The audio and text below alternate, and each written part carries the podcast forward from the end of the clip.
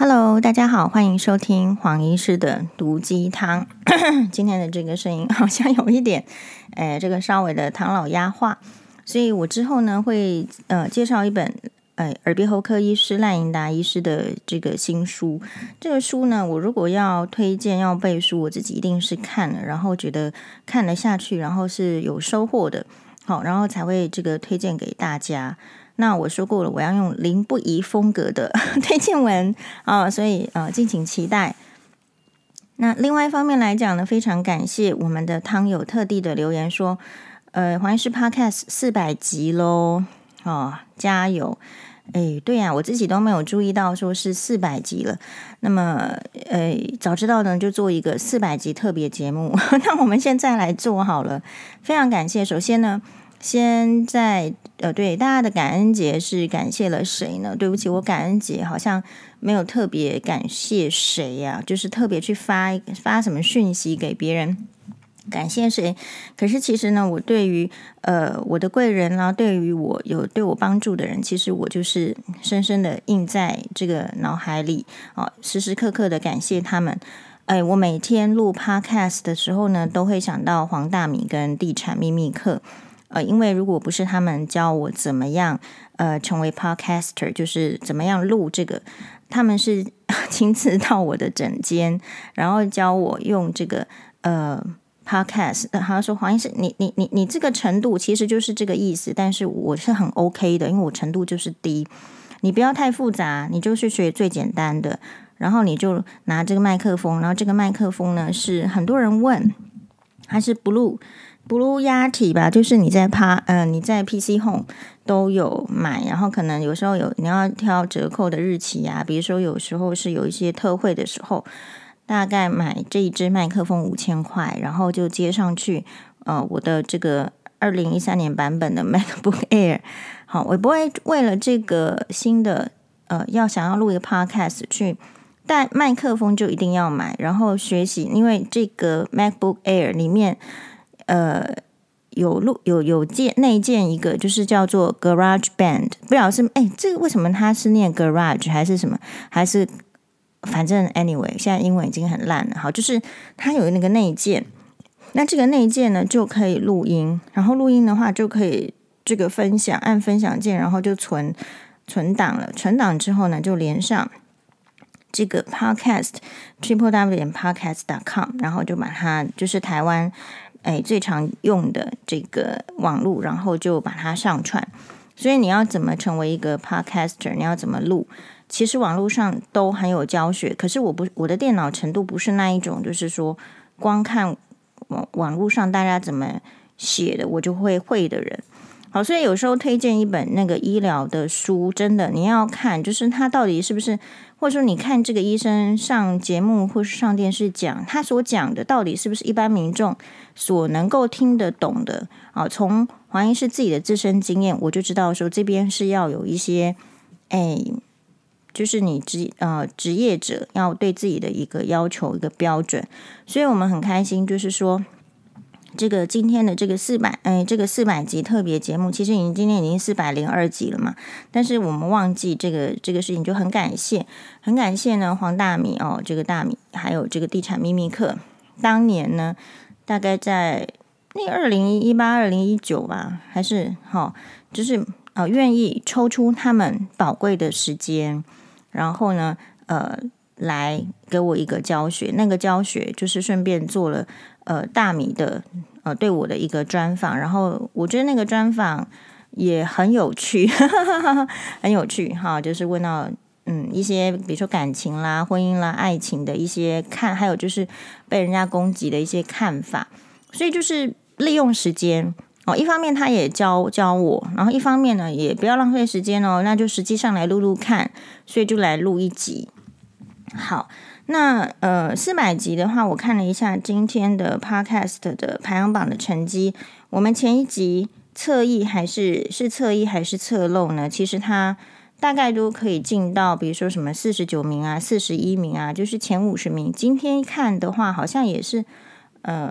第二天的话就会掉下来，就是六十几。哈，所以有时候人生不怕从神坛跌落，是因为我每天都在掉下来。因 为录 Podcast 一定是这样。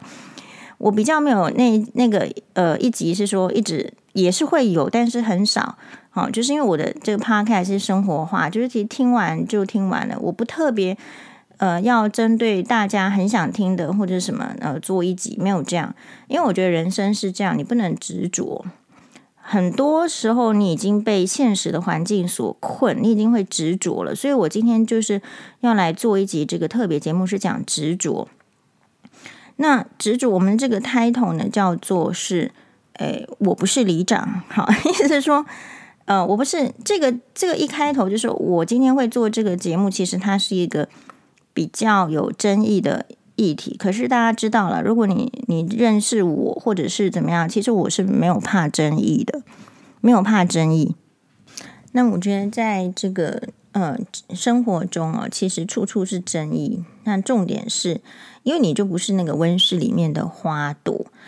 就算你今天是王室成员，你是伊丽莎白女皇，她的诶八十就是接近八十年哦，其实是七十年的统治生涯，然后活到这个九十几岁，她的人生中也一定会有好几个争议的点，比如说差点让她的王权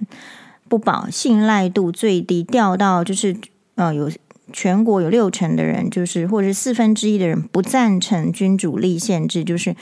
诶，女王，然后首相这样子的君主立宪制，是发生在一九九七年戴安娜王妃死亡的时候。那他可能选择是说，戴安娜已经离婚了，是前妻，不再是王室成员。那或许他想要把这样子的对他的悼念或者是哀伤的这种心情放在心里，可是他的不闻不问，不降半旗，呃，不不慰问家属，或是不表露心声的时候，人家认为他是。冷血冷酷，皇室怎么可以如此对待戴安娜？然后媒体呢，就又会在细数戴安娜在皇室中所哎遭遇的，包括他自己上电视。一九九七年，他有一个很明显的穿着一个，我觉得是深蓝色的套装，然后很简洁利落，不带什么珠宝的，哎，然后真的大呃大眼睛的接受 BBC 专访，那个说。一个床上挤有三个人是 It's too crowded，太挤了。那一幕，然后那个眼神中充满着哀怨，是会占据当时候，诶，因为这种突如其来的哀伤而震撼的英国人民的心。所以那个时候，英国女王也陷入到一个很争议的诶这个阶段。那你不好好处理争议，事实上。欧洲很多王室是不保的，就是人民觉得为什么要花纳税人的钱去供养这一批这个骨子里觉得自己很高贵的人，或者是你看到他就是要人家说卑躬屈膝，宫廷的是确实是有屈膝礼。你说现在都几世纪了，你怎么还会需要对这些人卑躬屈膝呢？所以每一个人，呃，我认为都是会遇到争议，所以你怎么样？面对争议，处理争议，还不管是你自己的争议，还是别人的争议，我觉得都有一些呃态度，或者是说想法是要学习的。那我可能还不是那个呃做的最好的，所以因为做的最好的人，他不一定呈现在大众的面前，所以可能你还是我们说高手在民间。啊，如果你觉得某某某，哎，他就是做的很好，有时候那种做的很好，我们都需要从电视剧里面来这个学习。哈，就是比如说我们在看《星汉灿烂》的时候，我们会觉得陈少商他就是一个，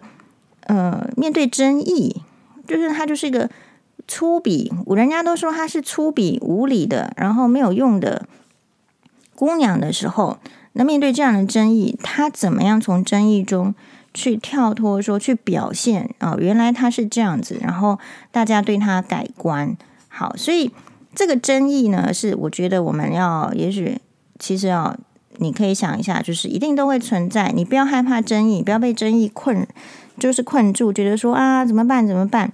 那争议有我刚刚说的，可能是你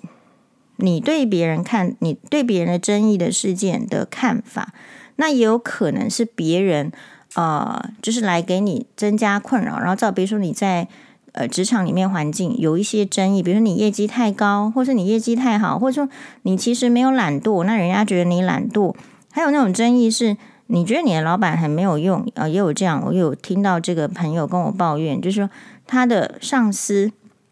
可能是一个空降部队，然后他觉得他一直没有用，这种也是一种职场的争议。所以广义的来说，今天就是这个四百集特别节目呢，呃，我们就是要来讨论争议。那讨论争议的话，首先就是比如说举我自己做例子的话，嗯，我觉得我也是一个有争议的人物。好，所以你要想的是，每一个人都有争议，只是这个争议大到足不足以搬上台面来讨论。所以你说高虹安有没有争议？他争议可大了。好，那三 Q 哥之前的三 Q 哥有没有争议？争议都有。我觉得，嗯，蔡英文总统有没有争议呢？有，有争议。韩国瑜有没有争议？有，有争议。所以你再怎么看待每一个人、每一个事件的争议的时候，其实我觉得还蛮有趣的。好，讲到这边的话，我们就是要提醒自己，希望在四百集以后啊，我们可以不要出现就是这种呃欧巴桑式的唠叨。有时候我自己都会觉得我，我我是随是不是有随着年纪变大变得难相处，还是说随年纪变大变得这个唠叨？好，我觉得四十岁以上的女性跟男性，男性也是一样，男性有时候非常啰嗦，都没有人跟他讲。好，所以我今天要主要是主呃进入到正题。这黄医师的粉专呢、有收到一个网友的这个来函。那这个网友的来函呢，就是他就是去呃，可能他有收看新闻哇哇哇，然后他有一个截图，然后他有一个个人的生活经验是怎么样呢？是这样子的，诶，就是说他就是一个女性的网友，好，然后他。他来跟这个黄医师说，这个曾经跟这个黄医师同台的这个某某这个女来宾啊，是他的这个呃，好像是老公的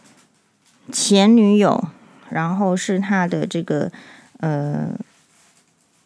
就是说交往的非常久，然后他看这个哇哇哇，有时候他觉得心里不舒服，是那个那一段落，他觉得就是讲她老公的事情。然后她也跟她的老公求证了，所以她觉得不是很愉快，因此呢，就呃，可能去这个另外一个这个女来宾的呃粉专跟她这个留言，然后就说希望她不要再讲她老公的事情啊、可是怎么样的回应呢？可能这个回应就是说，并没有，她觉得就是说没有得到哦、一丝的道歉，呃，然后甚至就是。倍感这种威胁啊，这样子的感受。那他呢，就是来问问看这个黄医师的想法跟意见。那另外一个感受是说，因为这个女来宾是她的老公的前女友，那曾经交往很久，即便分手之后呢，也还是不错的这个朋友关系。所以呢，时不时好，在这个女网友觉得这个时不时。频率有一点高，就是为什么常常会跟我的老公联系？那联系的内容是什么呢？他说主要可能是一些问问股票啦，会不会涨啊什么的，这样。好，那首先呢，这个网这我可以感受得到，就是说这个女网友她就陷入到一个有一点近乎这个歇斯底里的怀疑，她可能自己不这样认为。好，他很，他可能不这样认为，可是我认为，就是他其实已经进入到歇斯底里的怀疑。那所以我们在面对争议的时候，我们第一个是我看到争议嘛，对不对？他来跟我讲，可是另外一方的这个女来宾，我有没有去问他呢？其实我没有去问他。那我就是根据，就是我跟他这个同台不是很多次。可能就也许一两次，也许两三次，不是很多次。我就是从他的这个荧光幕的这个表现，还有就是他跟我私下的时候的一个互动，我自己做出判断。好，我不会去问他。那我不会去问他的理由，是因为第一个，嗯，我觉得很感谢这个网友，他可以信任我，然后把他的人生中的这个争议，这个就是婚姻中的争议。有一个职位很不错的老公，哦，就是收入我相信也是好的。然后，可是这个老公呢，怎么会跟这个前女友有一些呃来往，而这个来往在太太我的标准里面，我是不舒服的。然后我不舒服反应之后，不管是直接在这个网络上讲，还是说直接跟当事人讲，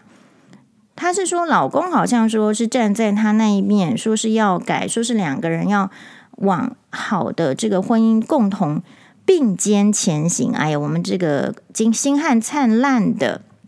这句话呢又出来了，就是她，她跟老她老公吼，就是我觉得她老公在她心里就是跟林不一样。好，请请收看这个星汉灿烂，她老公非常好，有可能也许有英俊的外表啊、也许有。这个好的职业、好的收入，然后好的谈吐，她老公在她眼里是某大这个毕业的高材生。好，然后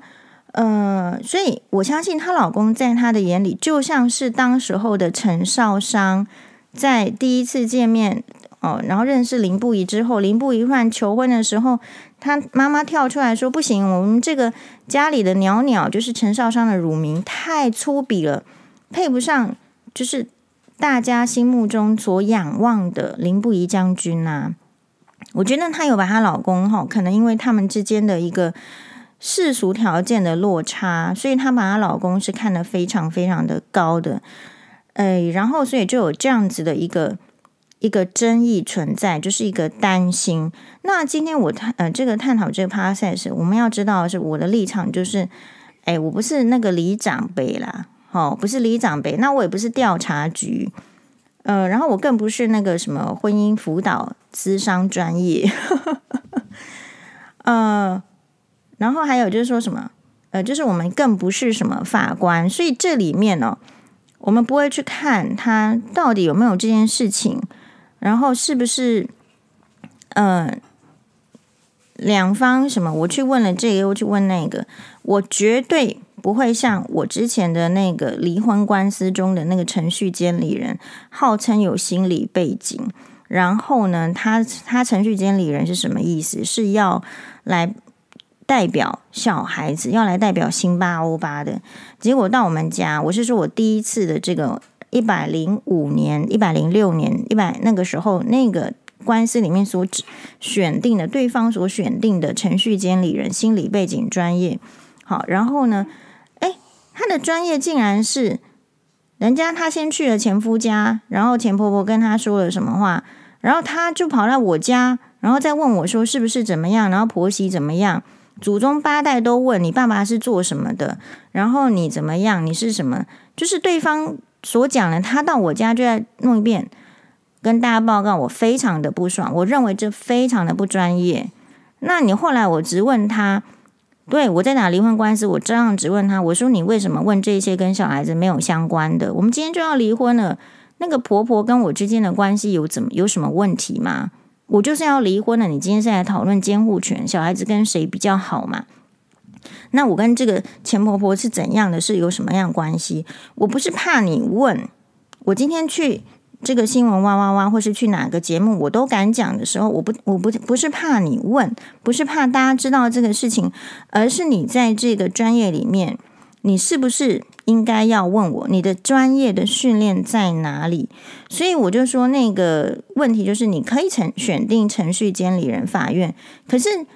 法院的程序监理人有一个考核的系统吗？有一个退场的机制吗？今天不适任。然后他所代表的权利又影响到监护权什么？当然，最终的影响是法官判定。那可是就是没有一个退场机制。好，所以因为这样子的经验，我觉得我们每一个人在听人家的婚姻问题的时候，或者是就是，我觉得是以我们不是判断，我们不不要去听说你你说了什么，你说了什么，而是这边有一个价值的问题。你的标准在哪里？那我今天讨拿出来讨论，是因为我觉得它相当有讨论的价值。那我对这个，不管是这个女性网友，就是代表太太，还是代表女来宾，我并不会因为说我跟她同台几次，然后我就会站在她的立场。我不是那一种人，哈，就是我觉得就是就事论事。他人可能是好的，但是他做出来的事情是不好的，或者是他人就是不好的，但是他做出来的事情是好的。如果要讨论，我觉得就是就事论事。那我觉得这个在我们的华人女性的婚姻生活中，或是感情生活中，其实太常出现了，所以拿出来就是让大家诶有问题、有相似状况的人，你可以思考。首先呢、当他来跟我讲这个女网友来跟我讲说另外一个这个呃女来宾怎么样的时候，其实哦，就是感谢他让我有这样子的感觉，就是。呃，因为我一直都知道说我的这个同台的来宾哦，一定会收到这个徐乔治，就是前夫的舅舅徐清吉，然后猛烈的发出各种的证据啊，他所谓的证据啊，然后各种的抹黑的言论，说这个黄宥嘉是一个怎样的人，然后呢，同台的来宾哦，大概有一半的人。都会跟我相信他们全部都收到，只要他有公众号，但是大概就是一半的人，好，他会跟我说：“哎，黄医师，你那个前夫家哦，那个会传那个呃讯息给我，好，比如说像闪亮亮啊，好，就 就是有，然后他是闪亮亮是一个很正直的人，或者是说可能廖美兰老师也收到啊，然后这个甚至有时候也可能收收到一个。”呃，讯息哦，甚至连那个，呃，反正就是你很难想象，就算只有同台一次，就是很少很少同台，就是他可能我们可能一年才碰一次，在在那个录影的时候，哎，那个同台就就他都会收到，然后他们会跟我说。他不是第一次收到就跟我讲，然后一直收到的时候就会跟我讲说：“哎，黄医师其实有有这件事情。”所以当每一个人都来跟我讲说有这件事情的时候，呃，我觉得我感谢就是有这个我们这个来宾哦，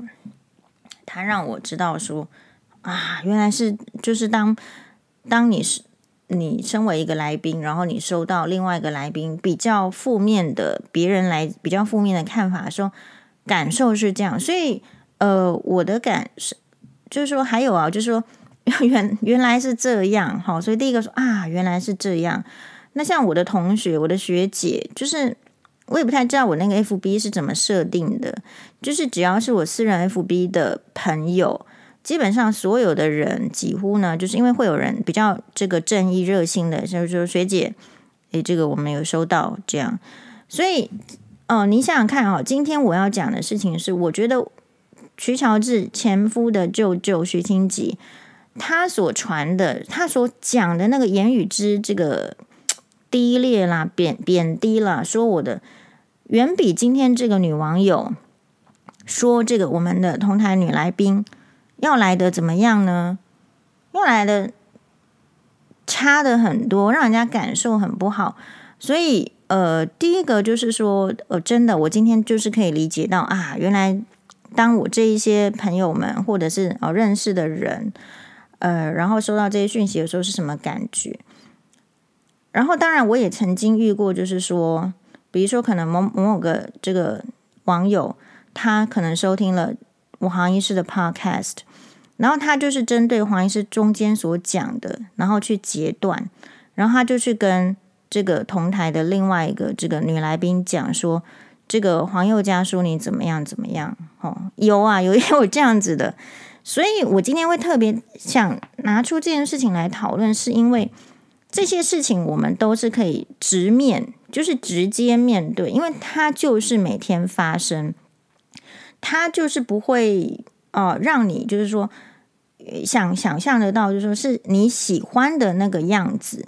好，所以比所以比如说，我为什么没有去跟我这个同台的这个来宾讲？今天我听到这个，是因为呃，我心目中会有一个价值判断。然后第二个是说，但我这个价值判断是不是要说出来，是不是重要？那是 another story。对于这个人的人生是不是重要？那如果还有第三件事情，就是我跟他同台的时间没有很久，好，然后我有没有我我的判断有没有可能失真？我必须保持这个空间，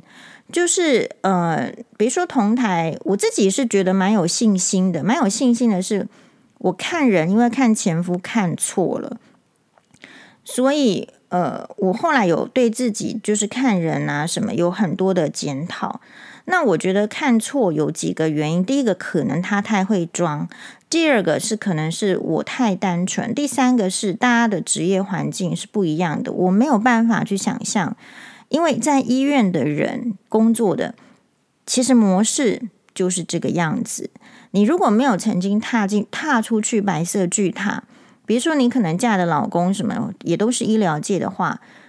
你们的生活模式其实就是一定就是医院的那个样子，你很难想象说，哦，原来商业人士的生活模式是那样，或者是原来学术界的生活模式是那样，也许或者是啊，科技业的生活模式是这样，或者是他们是怎么讲话的，其实这个这个蛮难的，所以就会影响到我们对人的这个判断。所以后来我一直都有检讨，然后所以后来我自己也很开心，就是我看人就是越来越。越准了，好，越来越准，就说啊，原来是我不能够，我为什么一开始看人看错呢？是因为我太主观，我主观的把我认定的真善美加到一个人身上，呃，然后所以呢，那我们并没有足够的时间看到交往中的现实，或或者是说这个其实有你不喜欢的点，比如说可能脾气暴躁。那我们把脾气暴躁呢解释成说，是不是失去了这个老辈哈？就是父亲刚去世，人都会心思很乱啊，不就是不稳定什么？因为我自己的爸爸很小就去世了。其实那个小小小朋友他在面临这个至亲死亡的时候，他的那个方式是比较内敛的，是比较压抑的。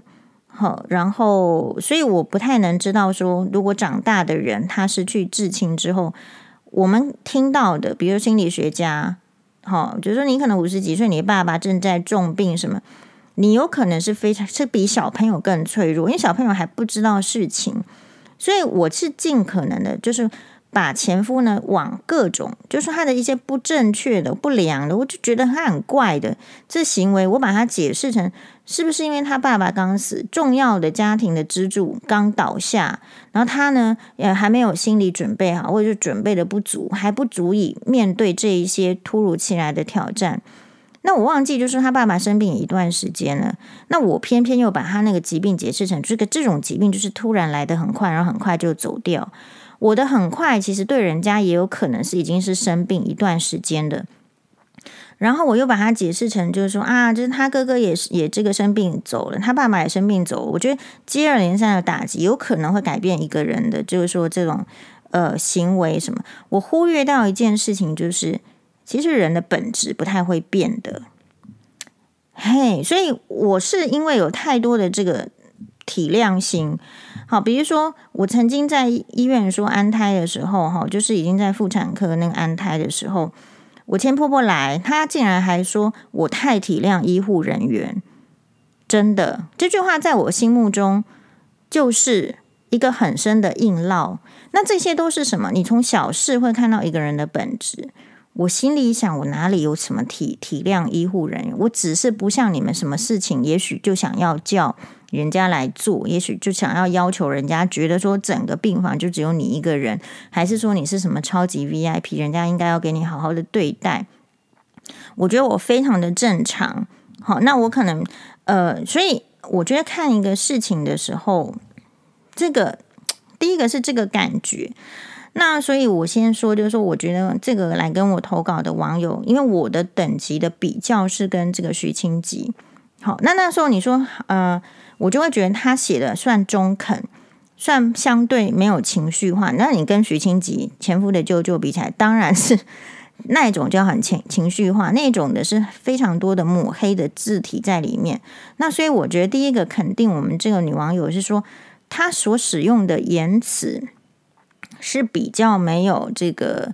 呃情绪化的。但第二个就是我们要来讨论，就是我刚刚所讲的，你遇到这个事情的时候，你你会选择去跟当事人讲，还是不跟当事人讲？因为曾经有这个网友，他可能听了我的这个 podcast，他给我断章取义，然后就去跟另外一个这个女来宾讲。好，然后这个女来宾呢，呃，其实我觉得就是每一个人的看法不一样，那他就会觉得说，我真的是那一种意思。好，然后呢，后来是。我其实是直直面的，直面的意思是说，我下一次看到这个女来宾同台的时候，其实我就跑去她当面跟她讲我是什么意思。然后，可是另外一方面，我会觉得心里很难过的意思是，哦，原来我自己的努力不够，原来我在人家这个我需要解释的意思就是说我不被信任。那我会觉得就是。如果同台一阵子，我的人品还有我表现的方式还不被信任是什么意思？有可能这个网友挑拨的事件压到那个女来宾的毛，她心中不能碰触的，偏偏碰触了。然后呢，这个我的意思被扭曲，因为其实那个女来宾跟我讲说啊，我我是没有听你的 podcast，那所以我会觉得这相当的不专业。为什么你可以相信一个网友说的？那你不来求证我也就算了，你也不听我 podcast 到底在说什么？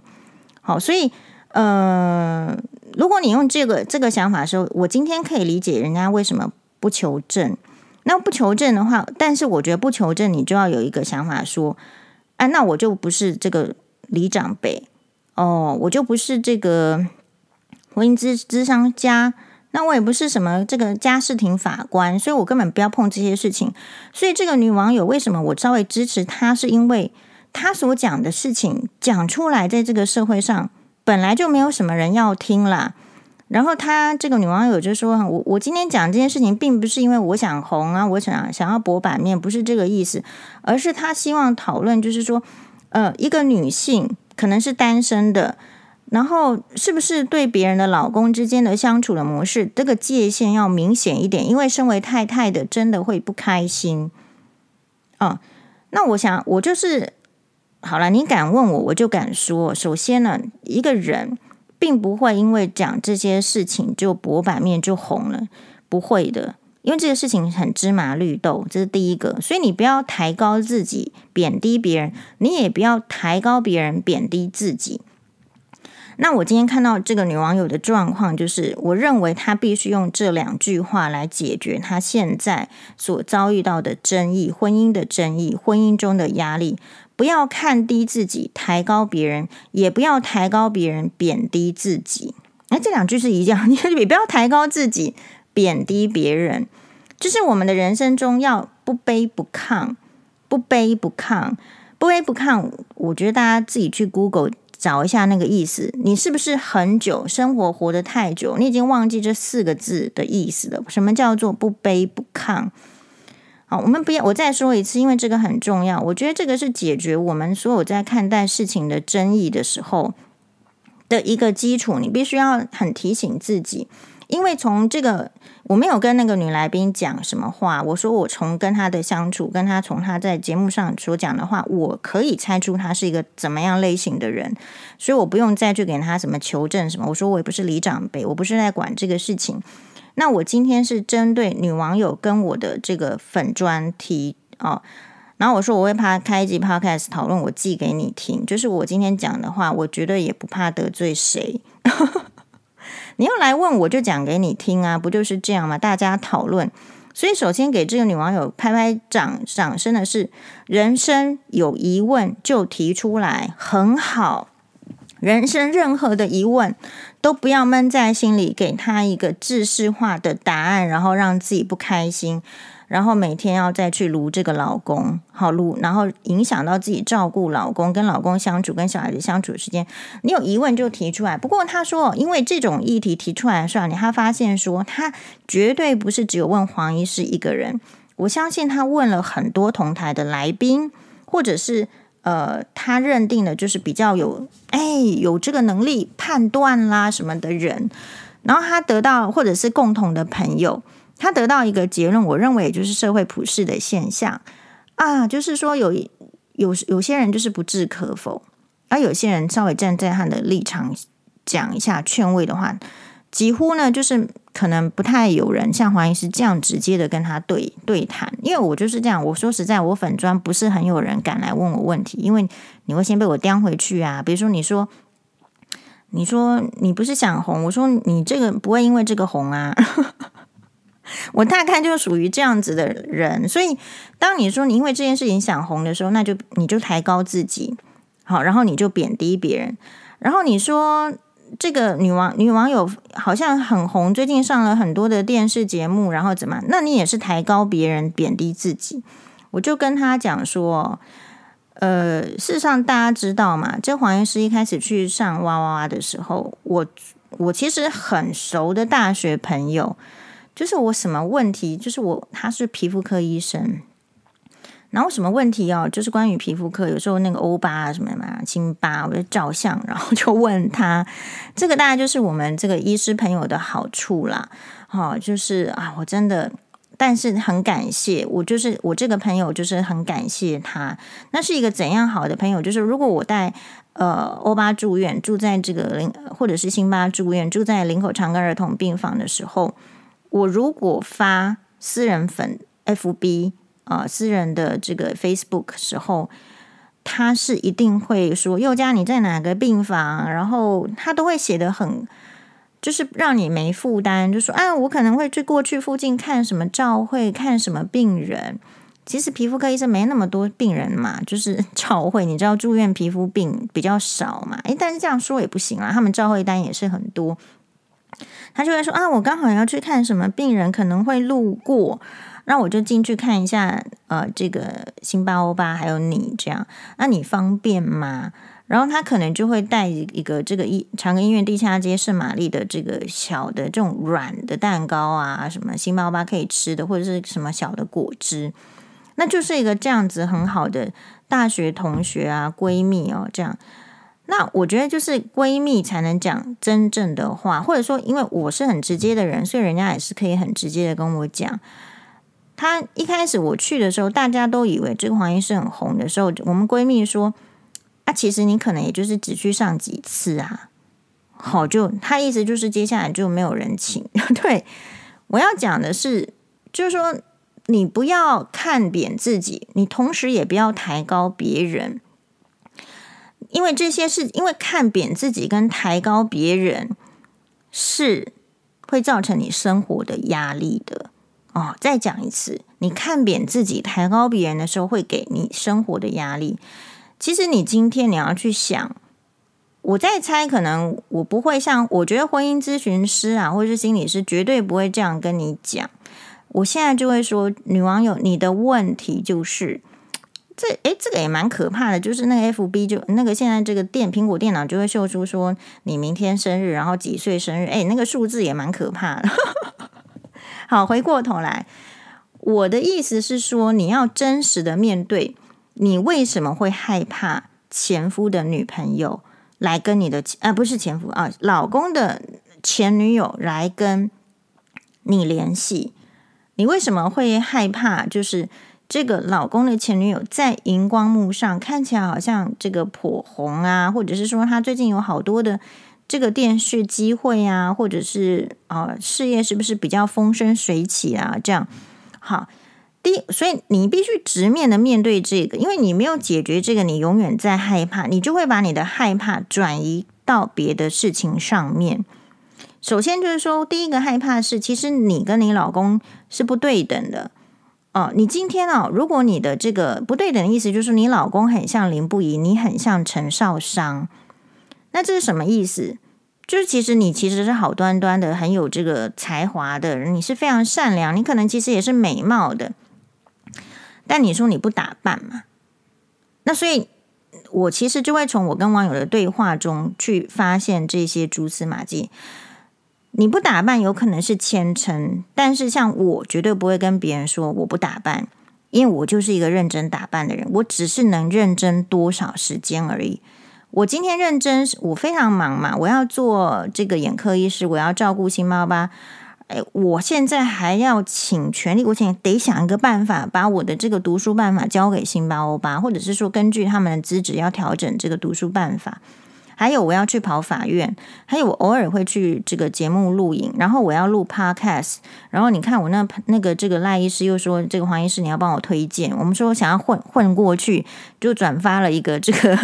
呃这个妇产科王乐明医师的这个推荐，我想要混过去，好，人生能混就混，结果那个赖医师说，黄医师你不能这样混，好，这样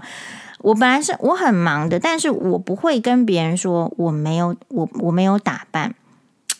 我一定要认真打扮呢、我就跟大家讲过了，我今天去一个地方，我尽可能认真打扮，因为我现在打扮得起。